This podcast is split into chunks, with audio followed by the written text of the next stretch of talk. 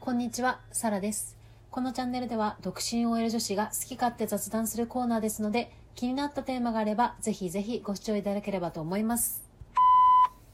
今回は、感想をいただきました後に質問を頂戴しておりますので、ご紹介いたします。ラジオネーム、スイカウォーカー様。旅行の行き先はいつもどのような基準で決めていましたか？国を決めて観光地を探す。エッフェル塔を見たいからフランスに行く。食べたいものがあってその国に行くなどいろいろとあると思うのですが基準がありましたら教えてください。ブダペストのあるハンガリーを聞いてみたいです。よろしくお願いいたします。はいありがとうございます。いやめちゃめちゃいい質問ですよね。っていうのもサラさんがみんなに聞きたいです。なので皆さんももし基準などがありましたらコメントを残していただければと思います。ちなみにサラさんは昔からいくつも行きたい候補があって社会人になってから結構主要な国とかはね回ることができているんですがじゃあどうやってその候補の国を探したかって考えた時に映画の影響がかなり大きいなと思いました。もともと小さい時から映画をよく見るまあ、家系だったんですけれども、なので、皆様おなじみ、ハムナプトラとか、インドだったら、スラムドッグミリオネアとか、あと、プーケットのピピ島は、ザ・ビーチとかね、好きな映画はね、何回も見る派なので、見てるうちにこの撮影地の映像美とかを見てて、ああ、ここ行きたいなーっていう国が増えていきましたね。なので、ちゃんと答えになってるかわからないんですが、行きたい国っていうのは映画で導かれてきました。ってことで本日はJó napot kívánok サラ vagyok ハンガリーを紹介したいと思います。タプシュ実はサラさん大学の時にハンガリー語を習っていて今ねこの覚えている言葉全部を出し切りました。で、ハンガリーの友達もいて行きたい国のね一つなので紹介していきたいと思います。まずは基本情報なんですけれどもヨーロッパの東部に位置するハンガリーなんですが日本みたいにね、四季があって、で、夏がね、湿気が低くてカラッとした天気なので、ぜひ夏に行きたいと思います。日本もこれから夏本番ですが、ほんと湿気ひどいですよね。と頑張っていきましょう。ツアーをね、いろいろ探したんですけれども、ハンガリーだけでなく、プラハとウィーンの3カ国周遊プランがね、ほとんどでしたね。10日間で今だと18万円ぐらいからですって。やっぱりこのご時世なのもあってかなり安いと思いますね。で、旅行がね、これから全面的に行き来できるようになったら多分この値段ではいけないと思います。倍ぐらいになりそうですよね。首都のブダペストはもともとドナウ川を挟んでブダとペストっていう別々の町だったみたいですね。建物の多くが世界文化遺産に登録されていて、写真を見てもね、本当に街並みが綺麗ですね。では早速観光スポットなんですが、まず王道から国会議事堂。ちなみに皆様、日本の国会議事堂行かれたことあります？サラさんね、一度だけ中をね、あの、見学させていただいたことあるんですけれども、結構ね、あの、西洋っぽい雰囲気で、天井にステンドグラスとかもあるし、やっぱ外観とかもインパクトがあって好きなんですけど、でもね、このハンガリーの国会議事堂は世界一美しいと歌ってますから気になりますね。川沿いにあるね、存在感のある外観はもちろんのこと、注目は内部の装飾なんですが、金箔がね、ふんだんに貼られていたりと、ゴシック様式の建造物ですので、ゴージャスでございます。内部見学ツアーもあるんですが、残念ながら日本語のツアーはやってないようなので、注意が必要です。続きまして、パンノンハルマの修道院。こちらがブダペストから少し距離があるんですけれども、丘の上の修道院ですね。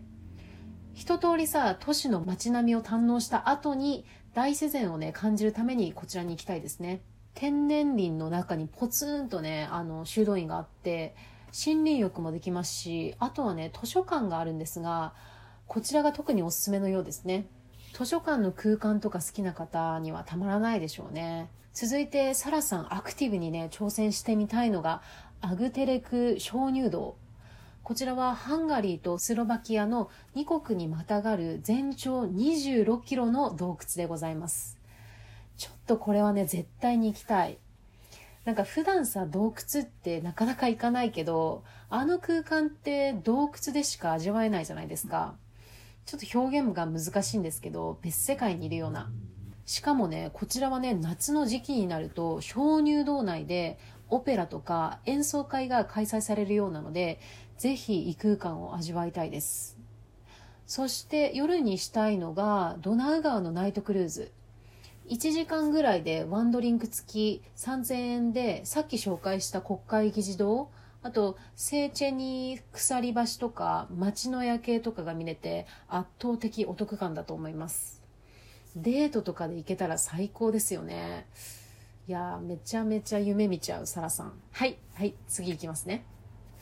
で、ハンガリー温泉大国でかなり温泉施設多いみたいなんで、その中でもね、サラさんが行きたいところをパパパッと3つ紹介するんですが、まず1つはゲーレット温泉。こちら宮殿みたいなね、建物。2つ目がセーチェニー温泉。ここはね、ヨーロッパ最大規模の温泉で、屋外のね、見た目がね、プールみたいな広大な大浴場でね、ワイワイできちゃいそうな施設ですね。3つ目、ミシュコルツ・タボルツァ温泉。ここのモチーフがなんと洞窟。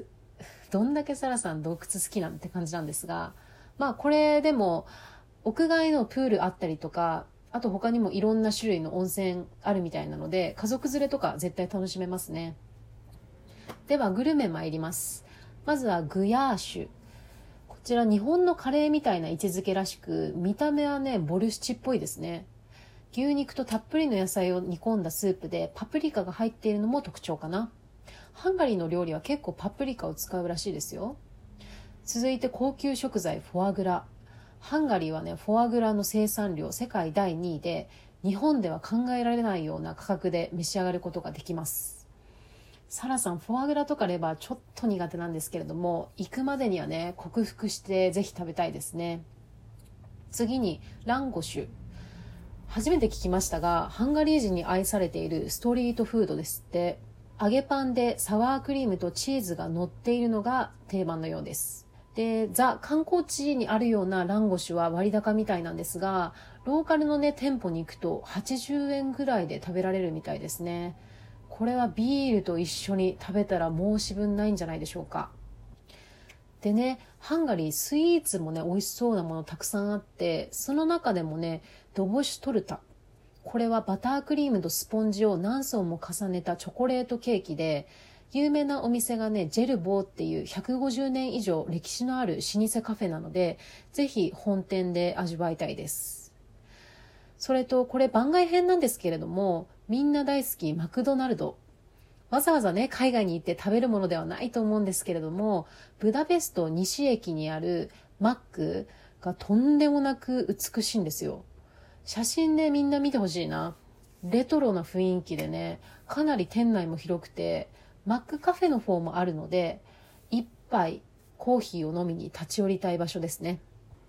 最後はスーパー情報です。今回はブダペスト中央市場で買い物したいと思います。この市場はね、3フロア構成で食品、お土産、食堂、何でもありますね。まずは都会ワイン。これは世界三大寄付ワインの一つで、甘口から辛口まで幅広くあるみたいですね。